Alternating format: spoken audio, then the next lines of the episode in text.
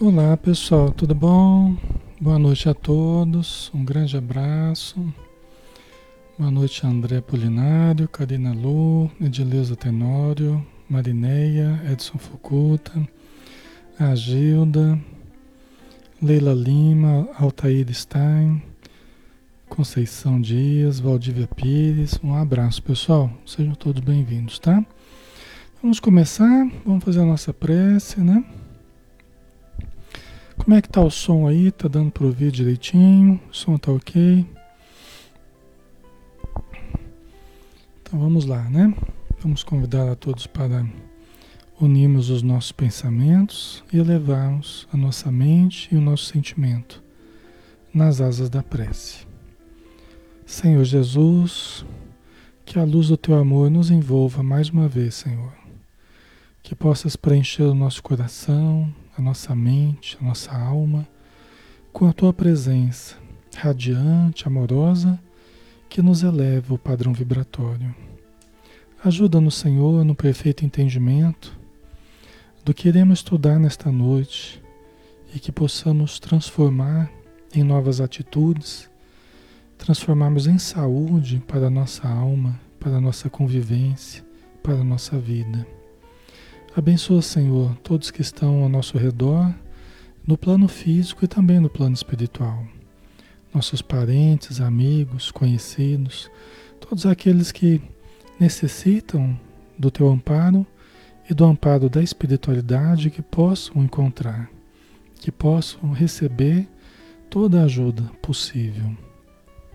Mas também os irmãos que padecem nas regiões após a morte, que possam receber a assistência, o alívio, o remédio, o socorro que tanto carecem.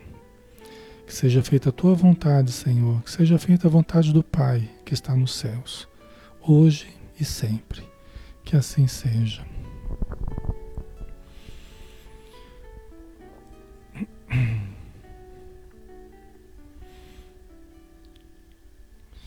Muito bem, pessoal. Boa noite. Sejam bem-vindos novamente, tá? Alexandre Xavier de Camargo falando, aqui de Campina Grande, em nome da Sociedade Espírita Maria de Nazaré. Nossa gratidão à página Espiritismo Brasil Chico Xavier, que nos permite realizar esses estudos de segunda a sábado, às 20 horas, né? Então todos estão convidados para estarem conosco durante toda a semana, praticamente, né? Hoje nós temos o estudo do livro Ser Consciente, 31º estudo, Espírito Joana de Ângeles, médium de Valdo Pereira Franco. Nós estamos ainda falando sobre o êxito e o fracasso, né? Vamos ver se a gente termina hoje aqui esse tema, para que a gente possa avançar, né? E nós paramos nesse ponto aqui, ó. É, deixa eu ver aqui. Eu tirei o parágrafo anterior. Na verdade era uma sequência, né? Deixa eu pegar para vocês aqui. Aí a gente já já fala. Só um instantinho. Deixa eu só pegar aqui. Eu acabei não colocando aqui. Livro Ser Consciente, Êxito e Fracasso. Vamos ver aqui.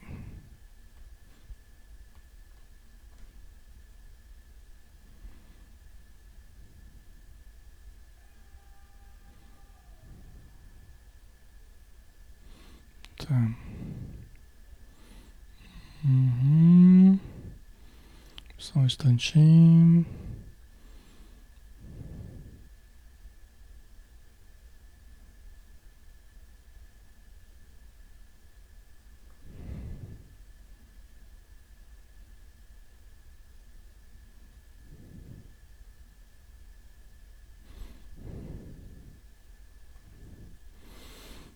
A gente já está da metade para o final já desse tema aqui, tá?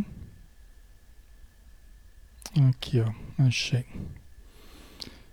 Então, ah, peraí, deixa eu ver aqui. Ah, tá certo aqui, ó, tava aqui, ó. É que tinha pulado rapidinho, desculpa, pessoal.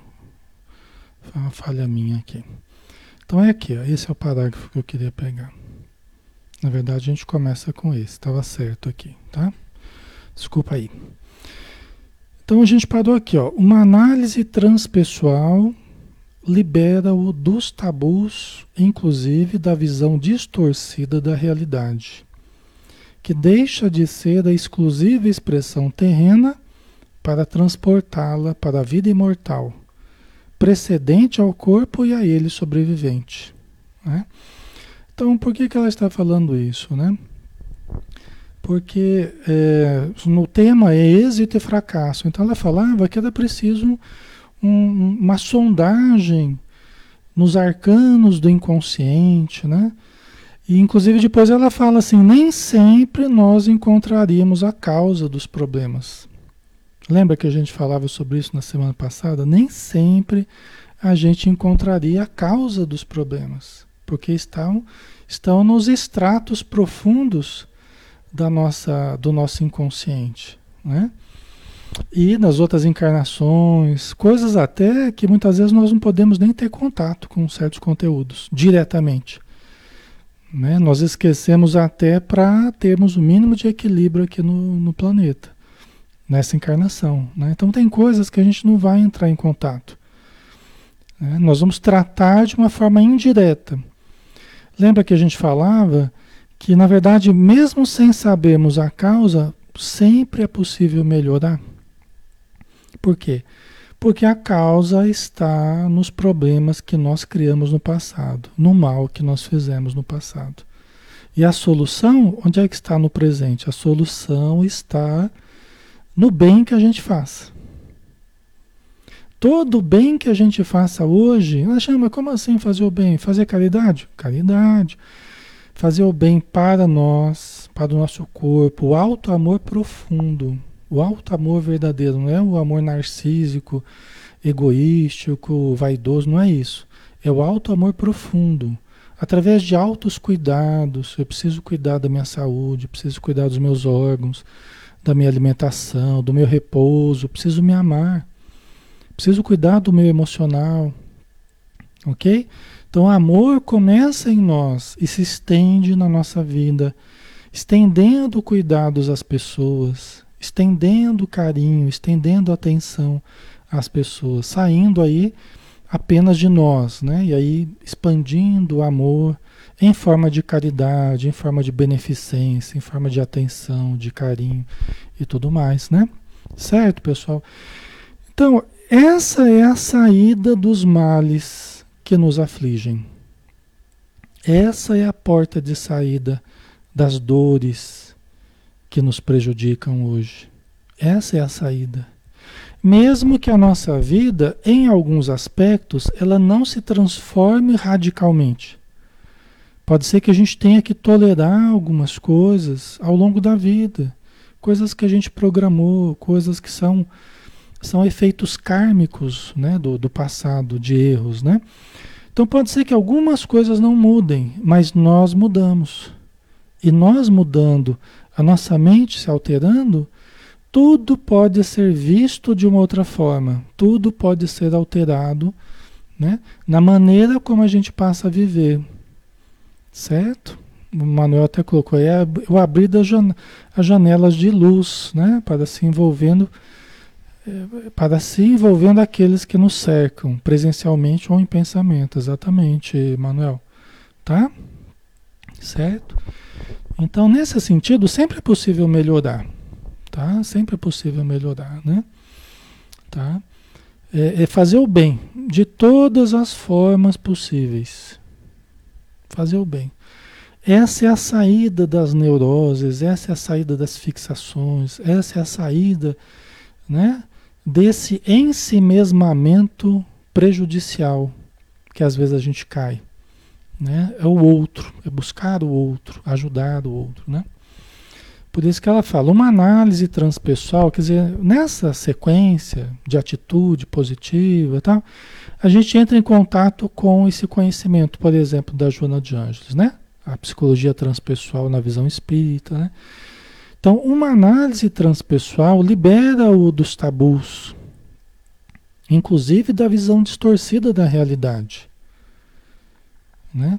Que tabus? Por exemplo, tabu, é essa diferença homem-mulher, machismo, feminismo, a gente, né? Às vezes a gente entra nos tabus, né?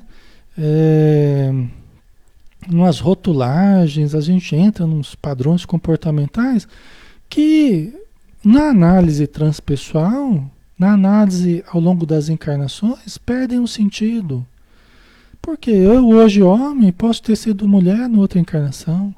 Posso vir a reencarnar como mulher. Mulher, hoje, que hoje são mulheres, já foram homens também. Então, na análise transpessoal, essa análise que antecede ao nascimento e depois vai além da morte, né? Leva o ser em consideração antes do berço e após o túmulo. Também, né? Além de toda essa existência. Então, muitas coisas vão se dissolvendo quando a gente vai identificando a nossa existência como uma existência espiritual. Eu sou um espírito acima de tudo, né? Acima de todos os papéis que eu que eu que eu atuo, né? Socialmente, além de todos os papéis, eu sou um espírito imortal. E eu preciso estar sempre voltando a essa essência que, que me constitui, que é a essência espiritual. Tá, eu sou pai, eu sou irmão, eu sou filho, eu sou marido, eu sou amigo, eu sou espírita, mas na verdade eu estou pai, eu estou filho, eu estou marido, eu estou espírita. Eu preciso sempre lembrar quem eu sou em realidade. Né? Eu preciso lembrar quem eu sou em realidade. Eu sou um ser espiritual. Né? Eu não sou apenas um papel que eu tô, que eu tô é, interpretando nessa vida, que eu estou atuando nessa vida, né? Ok? Nós somos um todo espiritual muito maior, muito maior do que apenas essa encarnação, inclusive, tá? Então aí só por aí, pessoal, a gente já vai a gente já vai dissolvendo muita coisa, né? Que no campo do ego a gente fica supervalorizando, né? Mas no campo do espírito se dissolve. Por quê? Porque eu já fui pobre, já fui rico, já tive poder, já fui, posso ter sido escravo, já fui homem, fui mulher, né? Aí a cor também não interessa, a raça não importa. Né? Porque eu estou me identificando, me identifico com o ser imortal, com o ser espiritual, tendo experiências materiais, né? que eu preciso é, tê-las é, da melhor forma possível, né? eu preciso tê-las com melhor aproveitamento em termos de fraternidade, em termos de caridade, autoconhecimento, né? Mas, gente, ó, muitas, da, desculpa, muitas das aflições é fruto desse aprisionamento nessas rotulagens, nesses papéis, que você fica com um imediatismo muito grande, uma visão muito fechada. Né? E você fica aflito ali com as coisas desse papel.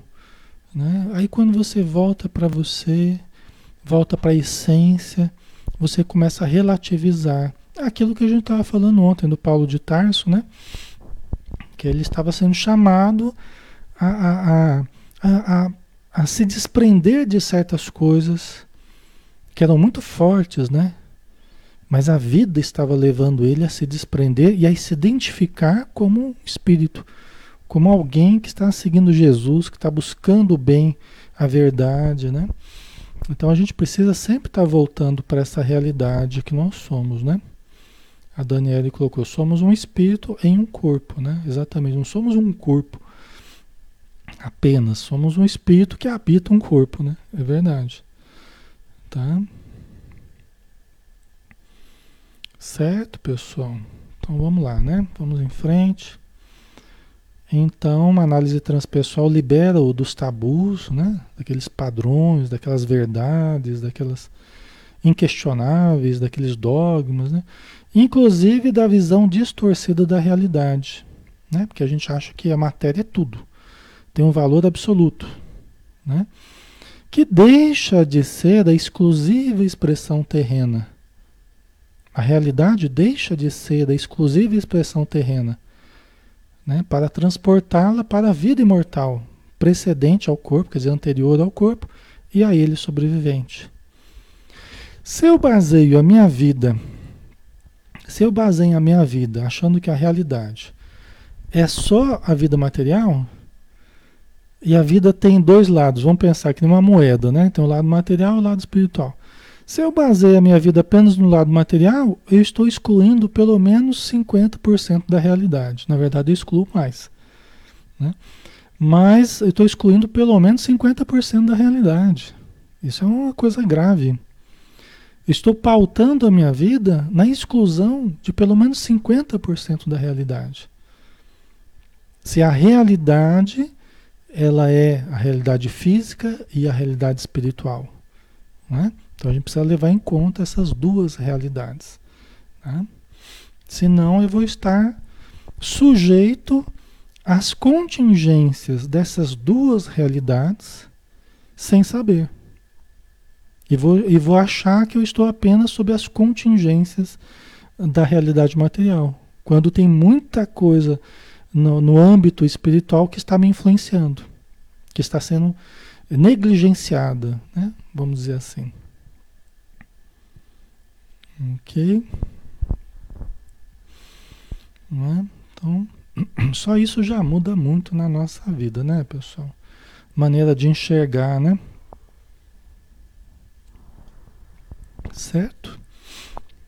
Demonstrando, né, quer dizer, essa mudança no modo de ver, de interpretar a vida, né? Demonstrando que o êxito, o triunfo, o fracasso, o insucesso não se apresentam conforme a proposta social imediatista. Porém, outra mais significativa e poderosa.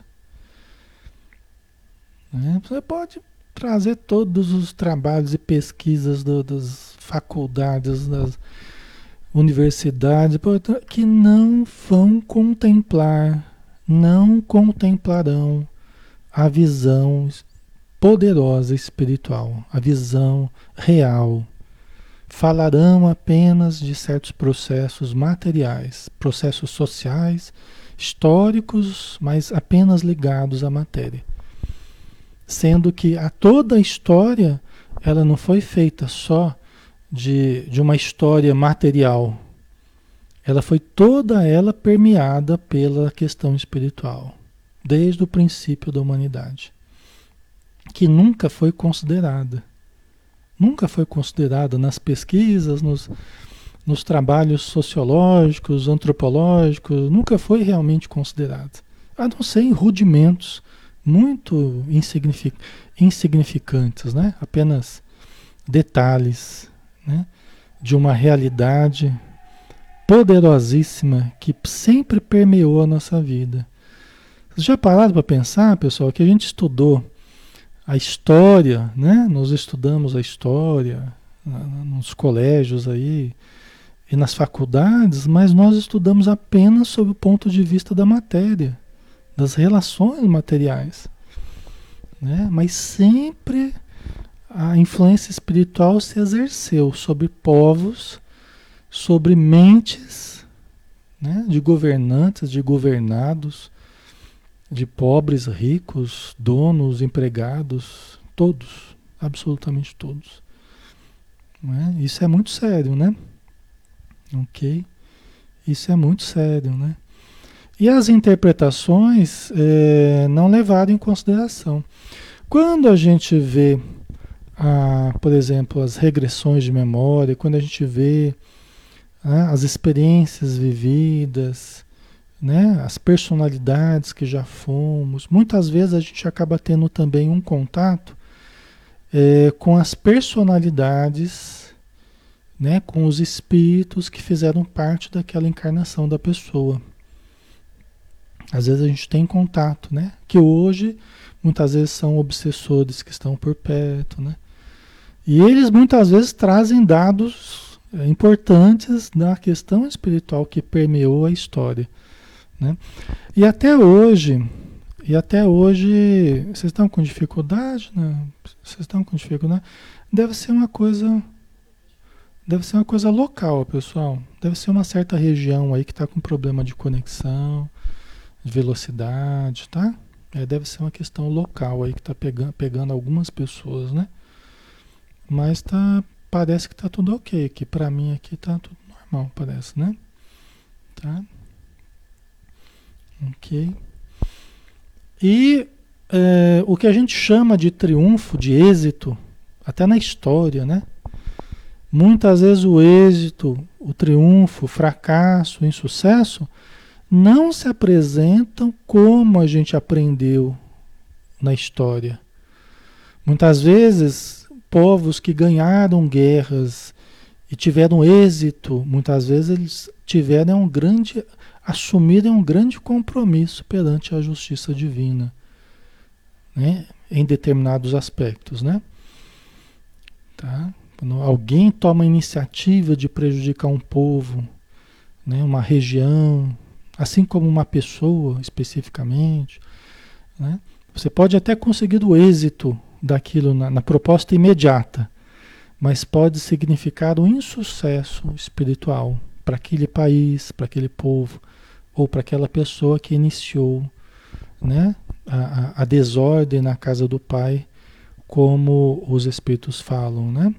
Aquele que inicia a desordem na casa do pai, ele é visto como um desordeiro no campo no campo mundial, né, no campo planetário, certo?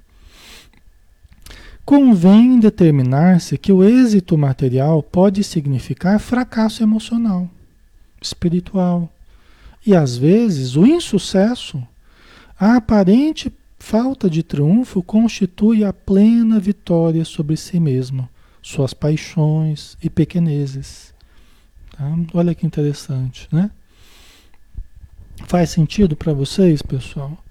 Muitas vezes a pessoa está tendo êxito material, está lá ganhando horrores, né? Está lá com a dispensa cheia, conta cheia, a geladeira cheia, é festa todo dia, né? Tá tendo um êxito danado assim, materialmente falando, mas espiritualmente está se estabelecendo uma grande perturbação na família, né? Porque a invigilância tomou conta, a soberba subiu a cabeça, né? As, as extravagâncias alimentares, bebidas, às vezes até drogas, remédios, né? a vida extravagante, às vezes está em, em, queda livre, às vezes está em queda livre. Conforme vai subindo a conta, né, vai descendo a, a, a, a moralidade na família. Às vezes a família que estava indo bem, estava coesa, todo mundo se ajudando, de repente começa a entrar muito dinheiro.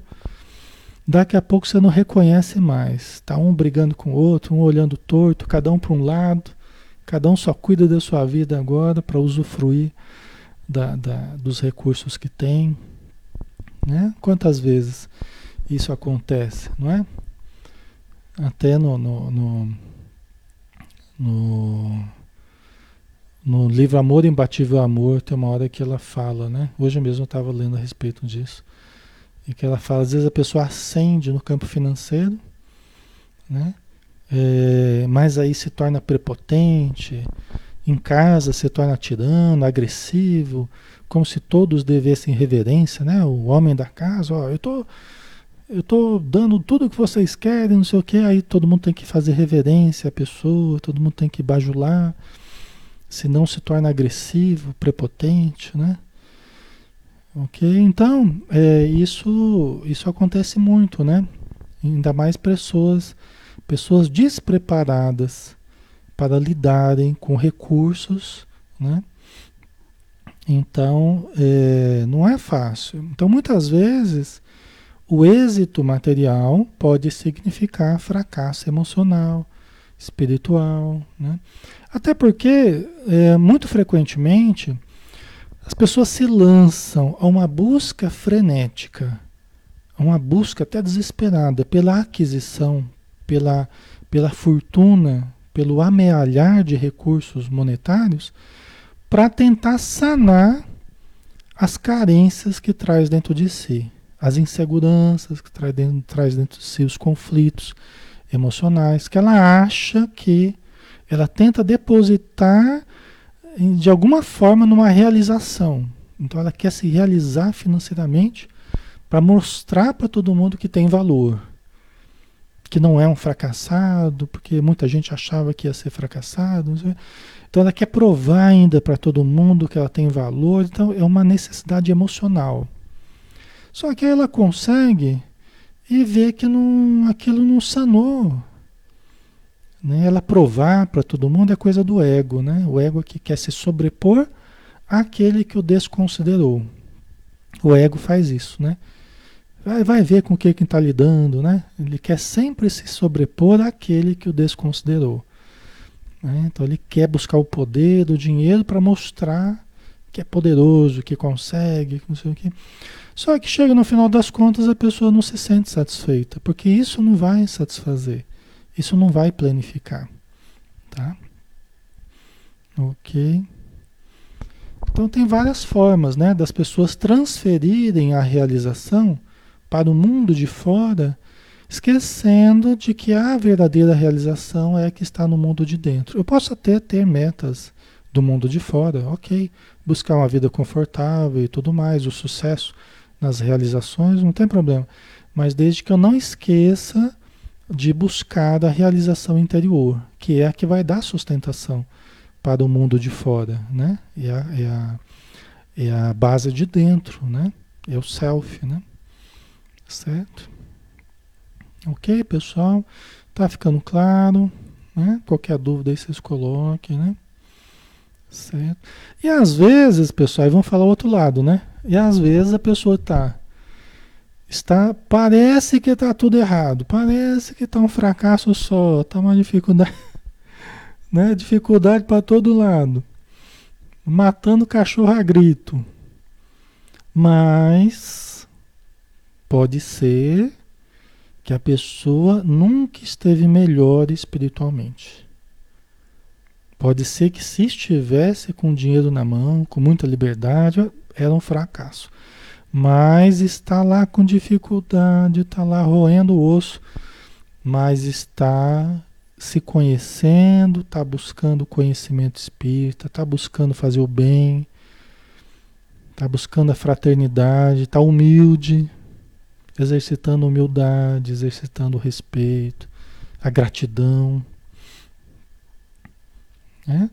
Então isso é sucesso. Isso é sucesso. Né? Muitas vezes acontece isso. Né? Os espíritos vão vão controlando, sabendo que nós precisamos amadurecer, precisamos nos melhorar em certos aspectos, que nas outras vidas nós já caímos muito na vaidade, no orgulho, na prepotência, no poder, né? E aí hoje tudo é difícil, tudo é complicado, mas a pessoa está indo bem. Pessoa reclama, às vezes, né? Baixa ruim, né? mas eh, por outro lado ela está indo bem. Ela está contida, mas ela está indo bem. Entendeu? Está levando as coisas com, com jeitinho, né? Com jeitinho um jeito mais ameno, mais tranquilo, sem grandes voos, né? Tá? A Conceição, o caso do Sal de Tarso, né? exatamente, né?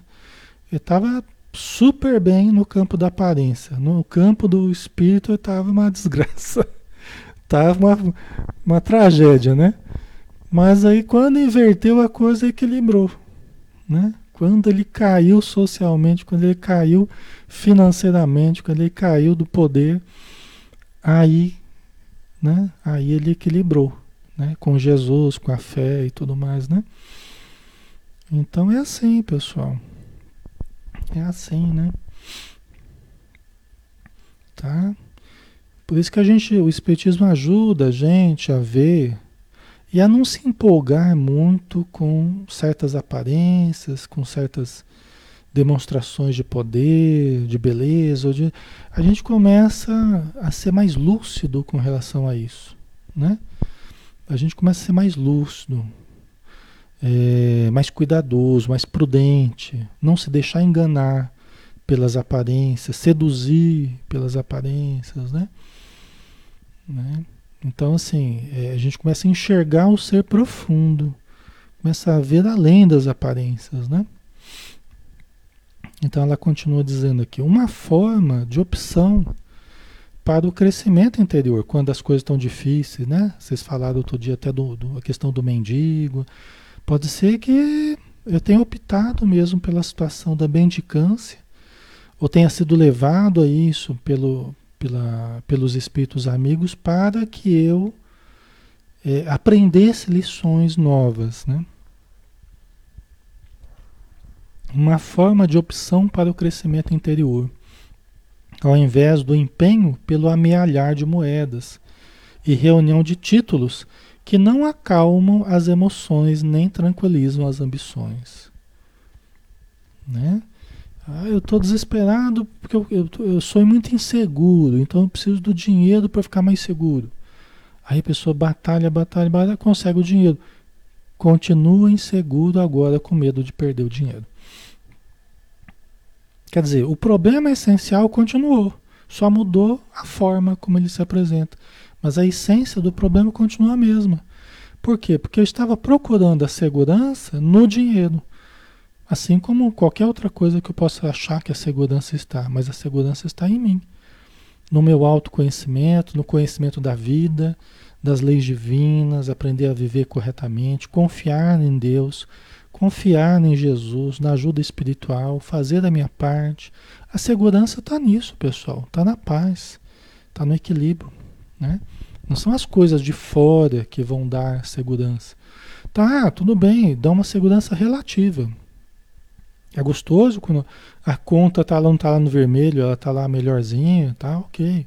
É uma base que a gente tem, né? Mas isso não resolve o problema essencial da minha segurança. A minha segurança, essencialmente, ela está no meu autodesenvolvimento. Todo o resto é precário. Agora, o meu autodesenvolvimento é o grande gerador da segurança que eu preciso. Lembra daquela árvorezinha que a gente fez, né? A base é o autodesenvolvimento. Né? A insegurança, quando eu estou pouco desenvolvido, vai ser geradora de todos os problemas praticamente. Né? Certo, pessoal? Tá ficando claro?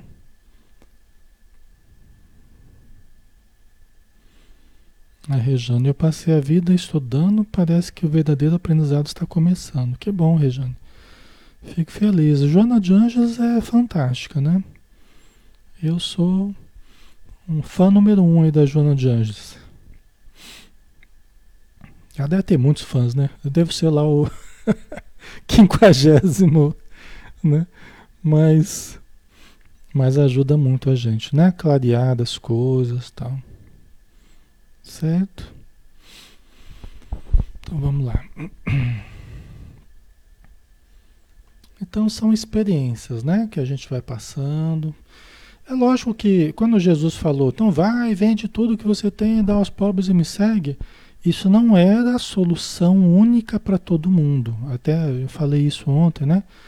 Que, que o Paulo de Tarso ele, ele até se identificou com a, a questão do moço rico, né? Ele usou até para ele naquele momento, né? É, falou, se for para eu ter que abandonar tudo então para seguir Jesus, então que seja, né? Abandonar todas as, as expectativas das pessoas, do prestígio social e tudo mais, os amigos, familiares, né? É difícil, mas se for preciso, ele falou que seja, né? Mas é lógico que isso não vai ser requisitado de todo mundo, Primeiro que Deus não quer, Jesus não quer é, que todo mundo vire mendigo de, um dia para o outro.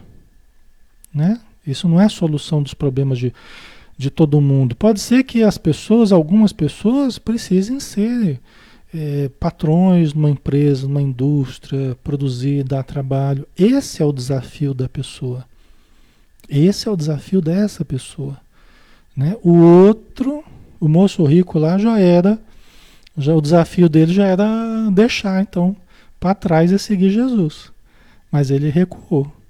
A questão é a gente descobrir qual é o meu desafio. Qual é a minha fraqueza?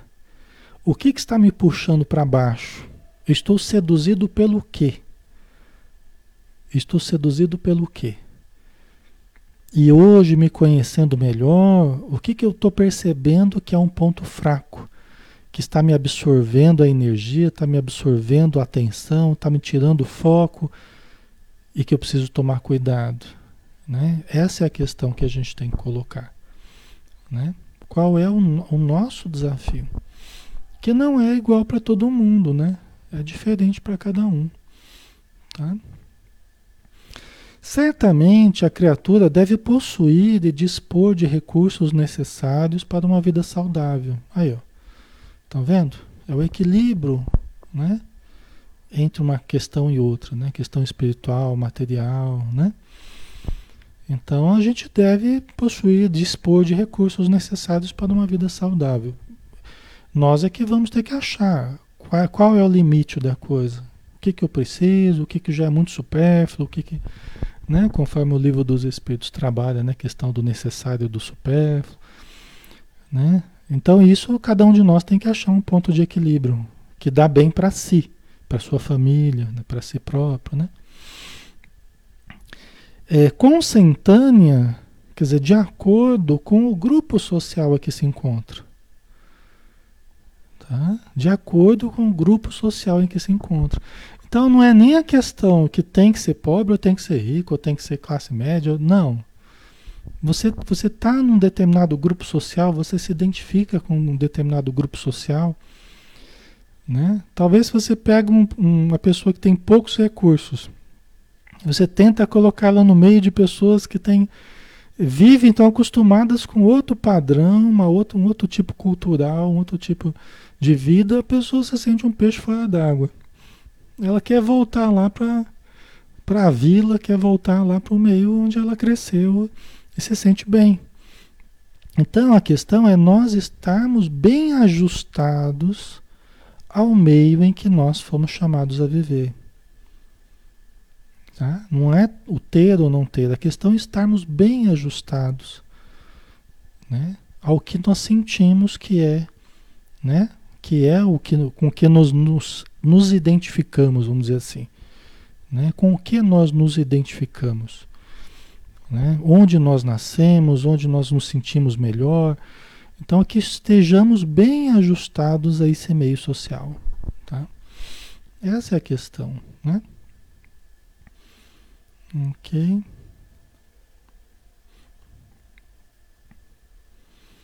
No entanto, o êxito não pode ser medido em contas bancárias.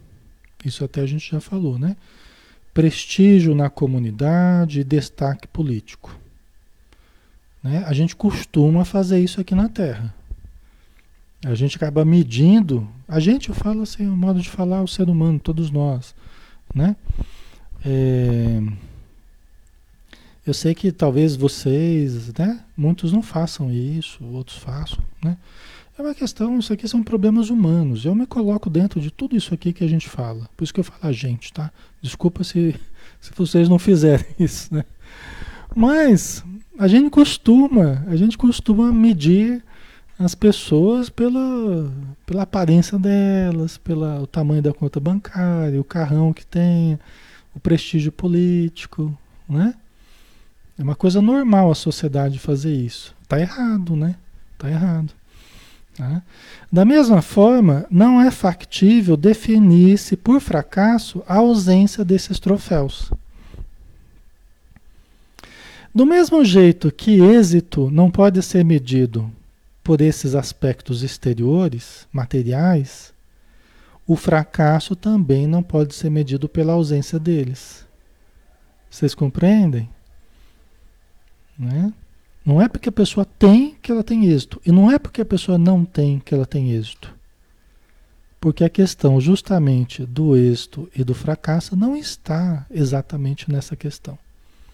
Está em como eu vivo quando eu tenho recursos e como eu vivo quando eu não tenho recursos. Estou vivendo de uma forma harmônica? Estou me conhecendo? Estou amando? Estou aprendendo? Estou melhorando? É êxito. Estou me destruindo? Estou é, é, exaltando coisas ruins que existem dentro de mim? Estou evocando coisas ruins que existem dentro de mim? Né? Estou caindo moralmente, é fracasso. Certo? É que nem eu já vi muitas pessoas, eu já vi algumas pessoas com muito dinheiro, é, mas com uma capacidade de entrega, uma capacidade de renúncia, uma capacidade de amar, de afeto, de caridade, impressionante, assim. Que a gente chega a ficar, se sentir humilhado perto da pessoa. Porque a pessoa demonstra uma capacidade que a gente olha pra gente e fala, puxa vida. né? A, é, a, pessoa tem tanto e demonstra tanto amor, tanto carinho, tanto, né? E por outro lado, você pode ter pessoas com situação bem precária, muito, com muito orgulho ainda. É difícil até de ajudar a pessoa, porque a pessoa se fecha no, no orgulho, se fecha na, na, na arrogância, é difícil, é complicado. Né? Então, existem pessoas também. Eu já visitei pessoas assim, região né, precária, sempre gostei de trabalhos assim, né? Visitar as casas, doentes, pessoas com. Você vai fazer, aplicar um passe e tal. Tem casa, às vezes, muito singela que você entra, mas uma vibração maravilhosa. Tudo muito singelo, tudo muito. Né? Você percebe assim, característica bem simples, mas tudo organizadinho, limpinho, tudo, sabe? Você percebe que é um espírito organizado, é um espírito elevado, é um espírito que está ali naquela roupagem, naquela roupagem de, de, de, de simplicidade, mas é uma alma luminosa. É uma alma rica, né? Na verdade, né? Rica de espiritualidade, né? É muito interessante isso né? Quando a gente consegue olhar além das aparências, sentir as pessoas além, né? Do ego, né? Além do, do exterior delas, né? Então isso é bem legal, né? A Maria Lígia, quem se exaltar será humilhado, exatamente. Quem projeta muito ego, ele vai ter que ser chamado ao equilíbrio do ego, né? Então passa por provações, por coisa que vai quebrando, vai quebrando as pernas, né? vai, né? Para desmontar o castelo do ego, né? Então quem se exalta será humilhado, né? E quem busca a humildade, quem busca se conhecer, conhecer das suas dificuldades, seu lado sombra, seu lado luz, né? Quem vai aprendendo a dominar o ego, né? não querer dominar, né? Quem se humilha nesse sentido acaba crescendo, mas crescendo verdadeiramente.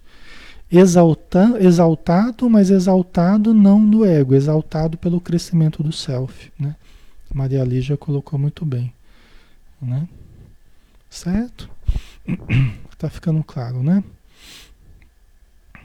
Ok. Então vamos lá.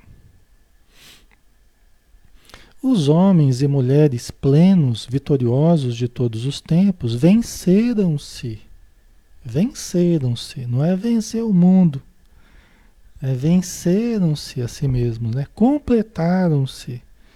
E sem qualquer tipo de conflito, optaram pela realização interior, respeitando todas as aspirações e direitos dos demais indivíduos. O que é difícil a gente fazer, mas é importante nós respeitarmos, nós não queremos nos sobrepor, né? Aos direitos e aspirações das pessoas. Cada um é libertar os outros. Mas eu me permito vencer a, a, mim mesmo. Eu não tenho que vencer o outro. O ego ele fica querendo sempre vencer o outro. É o competidor, né? a, a, é, no comércio fala, né, o concorrente, né, ah, porque eu tenho que vencer, né? O, cristão, né, o ser que vai se amadurecendo, ele ele vai compreendendo que a grande vitória é dentro de si, não é fora de si. O grande inimigo não está fora de si. O grande inimigo nosso é o nosso ego desequilibrado. É o nosso ego imaturo, é o nosso ego dominador, controlador. Né? Que a gente tem que ir acalmando. Como é que a gente consegue isso? Através do encontro com o self. Por exemplo, aqui agora nós estamos buscando os conteúdos do self. Nós estamos equilibrando o ego, nós estamos usando o ego tá? através da razão, da análise, discernimento, as funções de ego nós estamos usando para captar os conteúdos do self. Para captar as informações espirituais, psicológicas. E desse jeito, o self ele vai encharcando o ego. Ele vai se entrelaçando com o ego. E o self vai predominando sobre o ego. Ele passa a dominar o ego, vai equilibrando o ego. Entendeu? O ego não desaparece, o ego não é uma coisa ruim a princípio. Ele só é ruim quando ele está agindo sozinho, por determinação própria e dominando. Aí ele é ruim.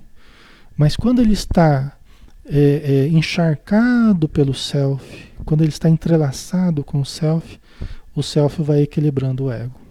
Entendeu? Aí o ego é um excelente trabalhador, é um excelente funcionário. Tá? Ele só não pode ser patrão. Se o ego for patrão, tá danado. Certo? O Edson Fukuta, cada parágrafo desse livro é um instrumento de um estudo profundo. é verdade, Edson. Falou tudo, viu? Ela tem um poder de síntese, vocês estão vendo, ela tem um poder de síntese tão grande, a Joana Jones, que ela consegue usar os termos de uma forma tão interessante que ela compacta os conceitos. Você vê o trabalho que dá para a gente descompactar isso? Cada parágrafo, cada linha esconde muita coisa importante. Por isso que a gente tem que ir digerindo devagarzinho para a gente descompactando isso aí, né? Para trazer para nossa vida, nossa vida diária, né? Certo? Então todos nós temos o ego, todos nós precisamos equilibrar o ego, né? Precisamos buscar o self, né, para equilibrar as nossas aspirações, comportamentos, né? Porque o ego ele faz a ponte com o mundo de fora, tá? Você vai, ah, eu não tenho ego. Tem ego, todo mundo tem ego. Só que o que a gente tem é que equilibrar o ego. Ele faz a ponte com o mundo de fora. Nós estamos fazendo a ponte com o mundo de fora. Eu estou aqui falando com vocês, interagindo com vocês, então, né? Quem está fazendo isso é o ego. Tá? O self, né, se ele estiver participando desse processo, né, se eu estiver despertando para o self, o self vai estar dirigindo o meu contato através do ego com vocês. Esse é o desafio, a gente despertando o self para que o self vá comandando o conjunto todo. O self, entendamos assim, são os ideais superiores, os conceitos superiores, as diretrizes elevadas, sublimadas do espírito imortal, do amor, da justiça, da verdade. Né? O Rodrigo Lori, o self, o self é o superego? Não. O superego da visão psicanalítica é uma, seria uma parte do ego. Seria uma parte do ego. Tá? Uma parte inferior do ego. Tá? O superconsciente ele é o self, né? Seria o superconsciente, seria a mesma coisa que o self, além da consciência, que é o espírito imortal. O superego é uma, da, da psicanálise, né? É uma parte inferior do ego, né? Tá? Ok? É, então, homens e mulheres plenos, vitoriosos de todos os tempos, venceram-se, completaram-se sem qualquer tipo de conflito, optaram pela realização interior, respeitando todas as aspirações e direitos dos demais indivíduos. Né? Isso aqui a gente já falou, né? Respeitar, pessoal, respeitar os direitos, o livre-arbítrio de todas as pessoas é atitude de espírito elevado. é atitude de pessoa madura. Respeitar o livre-arbítrio de todas as pessoas é atitude de pessoa equilibrada, seja encarnada, seja o espírito equilibrado, iluminado, entendeu? É uma coisa que nós precisamos aprender aqui na Terra, muito, muito. Não interferirmos no livre-arbítrio das demais pessoas. Não nos arrojarmos em, em, diretrizes para os outros, no sentido de mandar o que os outros têm que fazer. Né? É, é libertar as pessoas, é ajudar as pessoas a, a desempenharem o seu livre-arbítrio, a utilizarem o seu livre-arbítrio com consciência, com equilíbrio, com conhecimento. Nós podemos fazer isso, ajudar as pessoas a lidarem melhor com o seu livre-arbítrio, mas não interferir no livre-arbítrio, né? É, é, como uma ingerência. Se eu faço isso, aí é coisa do meu ego. É, o ego ingerindo na vida alheia. É o ego palpiteiro, é o ego querendo dominar, né? Certo? Então os espíritos, os espíritos elevados, os espíritos já conscientes, equilibrados, eles não ficam dizendo, ah, faz isso, faz aquilo, faz isso, faz aquilo, vai para lá, compra, vende, não. Não. Eles não ficam interferindo no nosso livre-arbítrio, a não ser em forma de inspiração. Mas nós precisamos elevar para captar as inspirações. É diferente, é o que eles querem que a gente faça. Que a gente exercite a elevação, prece, meditação, leitura, para que nós captemos as intuições, as inspirações do alto. Mas eles não vão ficar, faz isso, faz aquilo. Quem faz isso, pessoal, são os obsessores. Os obsessores ficam lá martelando a cabeça do cidadão para induzir a fazer uma coisa ou outra e frequentemente coisa que vai atrapalhar, vai gerar mais problema. Aí a Márcia colocou uma coisa importante. Com filhos adolescentes também? Com filhos pequenos também? Não. É diferente, tá? É diferente.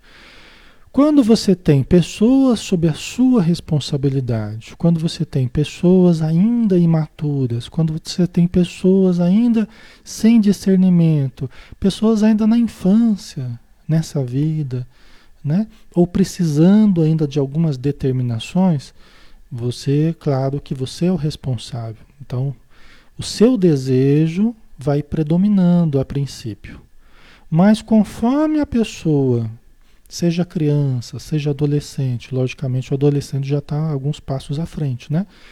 Mas vai demonstrando consciência, vai demonstrando capacidade, vai demonstrando possibilidades de exercício de livre-arbítrio. Lógico, as crianças já têm, né? Então a gente tem que ir percebendo em que aspectos nós devemos ir liberando e deixando que o livre-arbítrio da criança ou do adolescente fale mais alto e que horas que vai ser o que a gente quer que seja. Entendeu? Então isso precisa isso precisa equilibrar, tá? Até que você vai instruindo, você vai preparando moralmente conhecimentos, vai ensinando, né? Para que a pessoa vá se libertando e ela vá se guiando por si mesma, sem uma super proteção, sem insegurança, né? Ok, pessoal? Então, isso né, foi muito bem colocado pela Márcia aí, porque é, esse é um, é um adendo, vamos dizer assim, é um artigo aí que nós temos, precisamos, né, né nessa questão do, do respeito ao livre-arbítrio, é, é, é, mais complicado isso com criança, adolescente, nós precisamos, não há uma fórmula, mas aí tem que levar em consideração isso que eu estava falando. Nós temos que conciliar é, um exercício de livre-arbítrio com a criança, com o jovem, mas também com alguma determinação nossa para determinados assuntos, para determinadas disciplinas, tal, entendeu?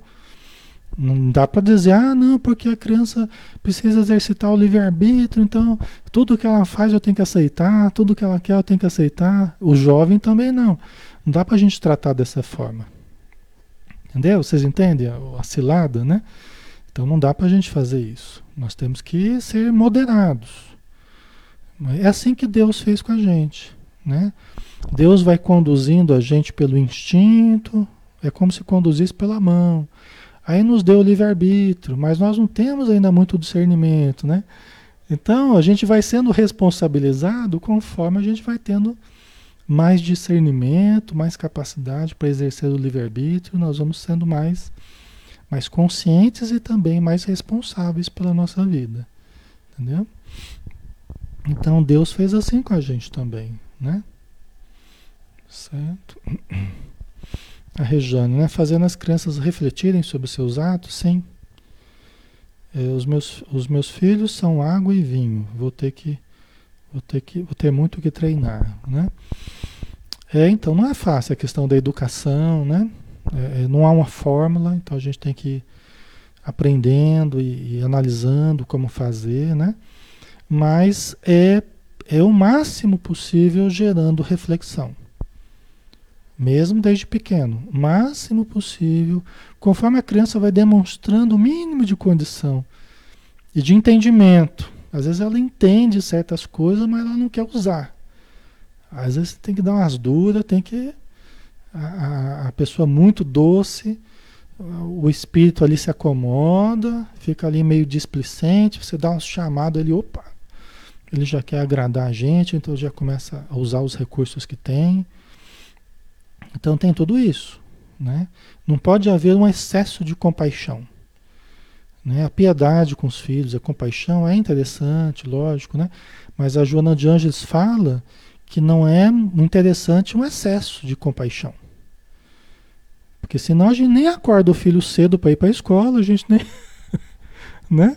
A gente nem, nem leva ele para fazer prova, a gente nem né? Então nós temos que ter tranquilidade, que eles vão ter dificuldades, eles vão ter desafios, eles vão ter sofrimentos, eles vão ter situações difíceis, que é o que vai fazê-los aprender, é o que vai fazê-los se superarem. Né? Às vezes pessoas muito inseguras, elas acabam projetando a insegurança delas sobre os filhos e quer poupá-los de tudo e de todos, de todos os dissabores, de todos os sofrimentos, de todas as dores, de tudo que puder.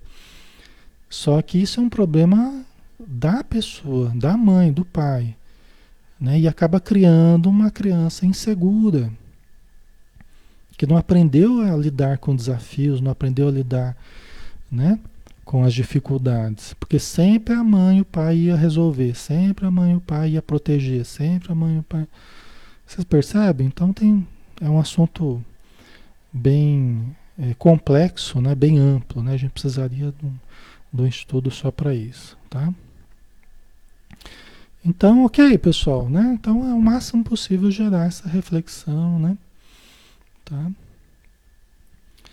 É, então aqui falava né, das pessoas que, que respeitam as aspirações e os direitos dos demais, mas elas é, eles próprios, porém, impondo-se a autorrealização que lhes propiciou saúde, mesmo quando enfermos, saúde espiritual, né, emocional, né? felicidade, embora perseguidos algumas vezes, e êxito, isto é, a vitória no que anelavam, apesar de levados ao martírio. Né? Então Jesus foi tido por muitos como um grande fracassado. Né? A queda, Emmanuel fala que a queda de Jesus foi imensa. Ele fala num dos livros, né? A queda entre aspas, tá, pessoal? A queda na visão do mundo, né? Por quê? Porque ele ia salvar o mundo e não conseguiu salvar a si mesmo. Ele que curava os outros não conseguiu se furtar da morte, entre aspas. Nós sabemos que ele venceu a morte, né? Ressuscitou, apareceu, tal, né? Mas vocês entendem? A visão do mundo é a visão do, do fracasso, né? É a visão do fracasso. Pessoa que.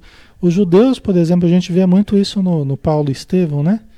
Eles não aceitavam de jeito nenhum que o Salvador tinha vindo um filho de um carpinteiro, né? Nasceu numa estrebaria, é, é, era, um, um, era um bando de, de quase que mendigos andando para lá e para cá pedindo dinheiro, não tinham riqueza nenhuma, não tinha prestígio nenhum, não tinha poder nenhum político, né? É, é, e estava falando que ia construir um reino e acabou na cruz. E acabou na cruz. Isso para os judeus na época, né, e até hoje, né, de certo modo, isso era uma afronta à crença que eles tinham, né, que o Salvador ia libertar eles, né. Então, mas é a questão do ego, né? Então a gente sabe que Jesus ele foi plenamente exitoso na sua tarefa né? e nos deixou a mensagem para todos os séculos, como os Espíritos dizem, né?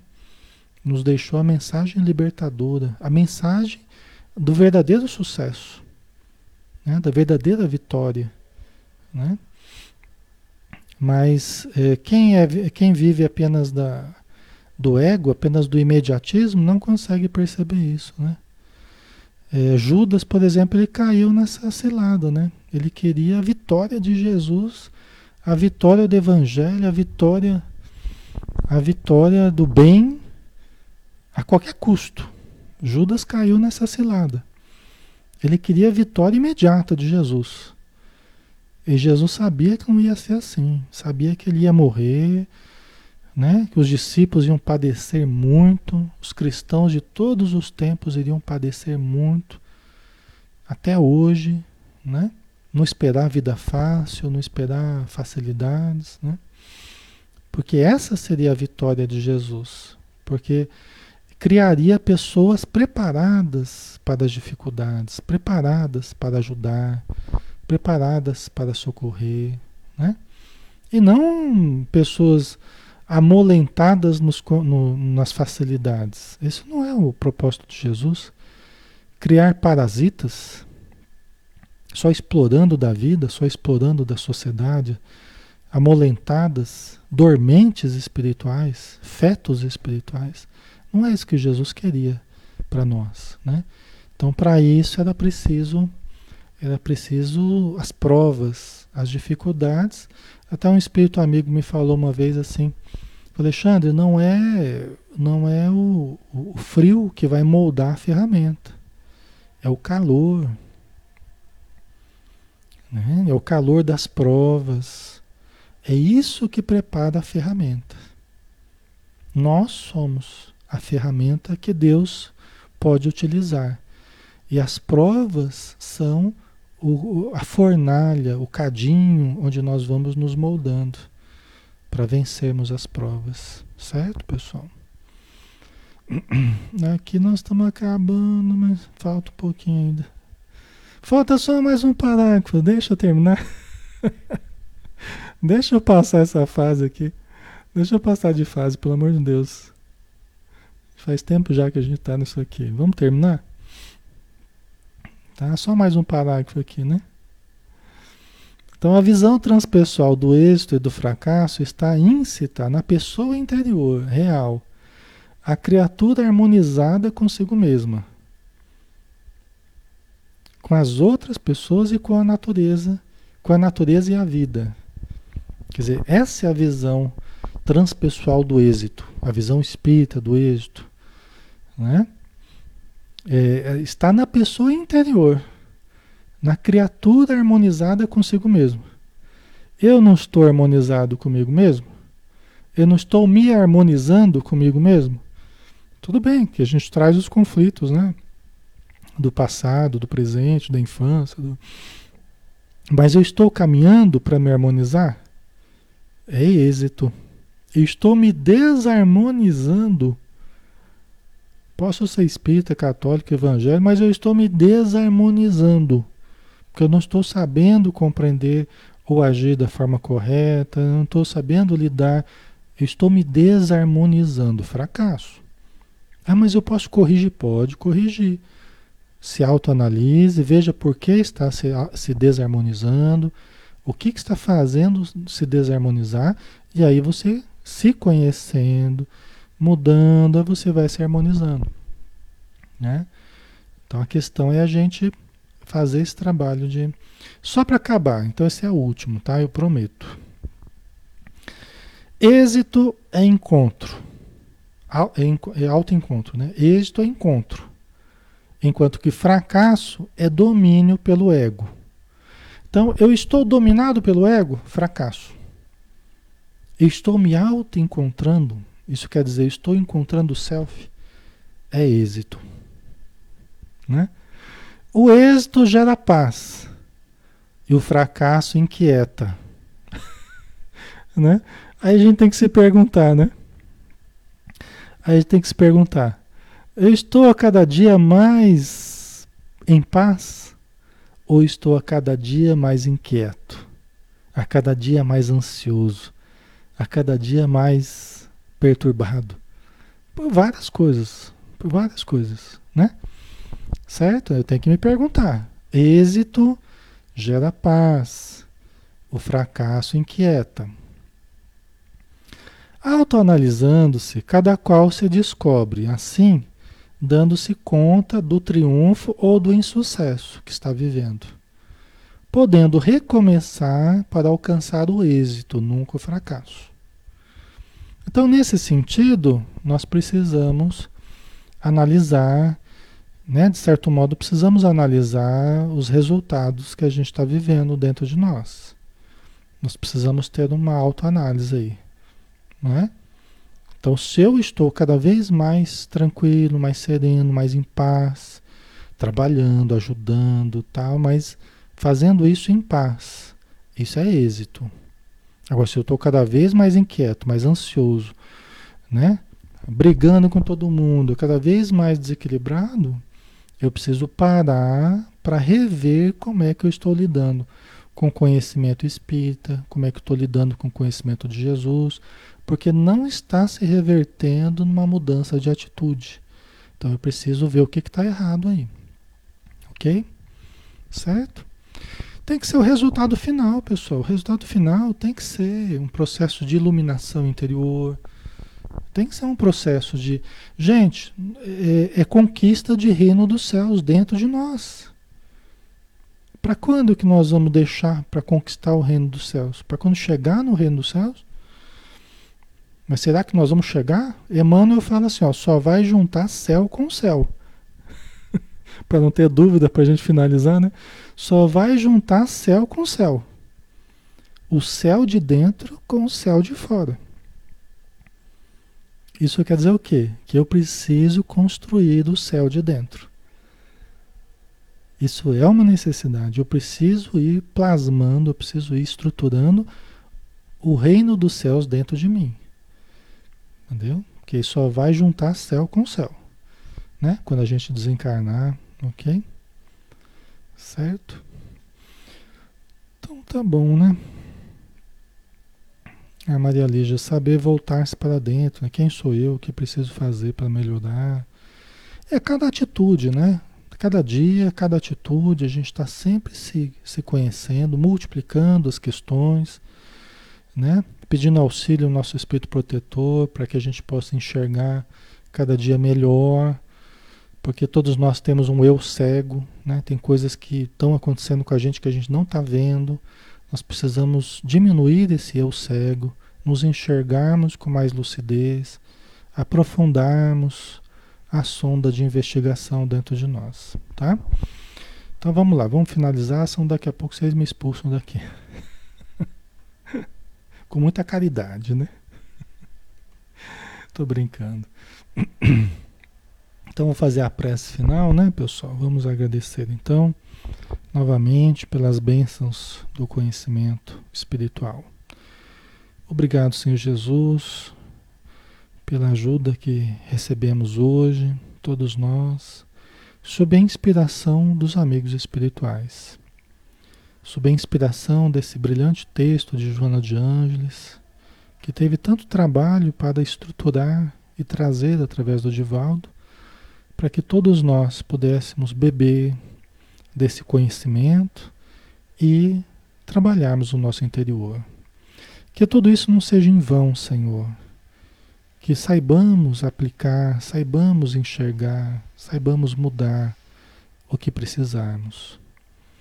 E dessa forma estruturarmos a luz, a paz, o amor, a fé, a verdade em cada um de nós que aqui estamos. Seja feita a tua vontade, a vontade de Deus, hoje e sempre, Senhor. Que assim seja. Muito bem, pessoal. Obrigado, tá? Fiquem com Deus. Bom descanso. Amanhã a gente tem o Evangelho de Mateus, né? Estaremos juntos novamente, tá? Um abração. Até mais.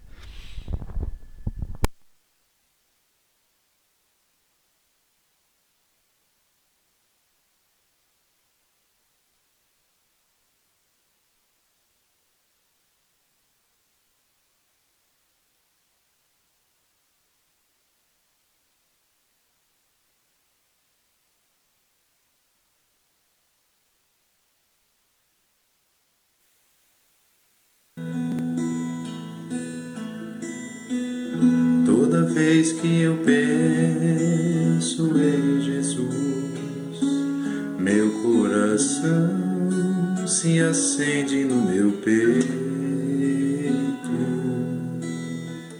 Toda vez que eu sinto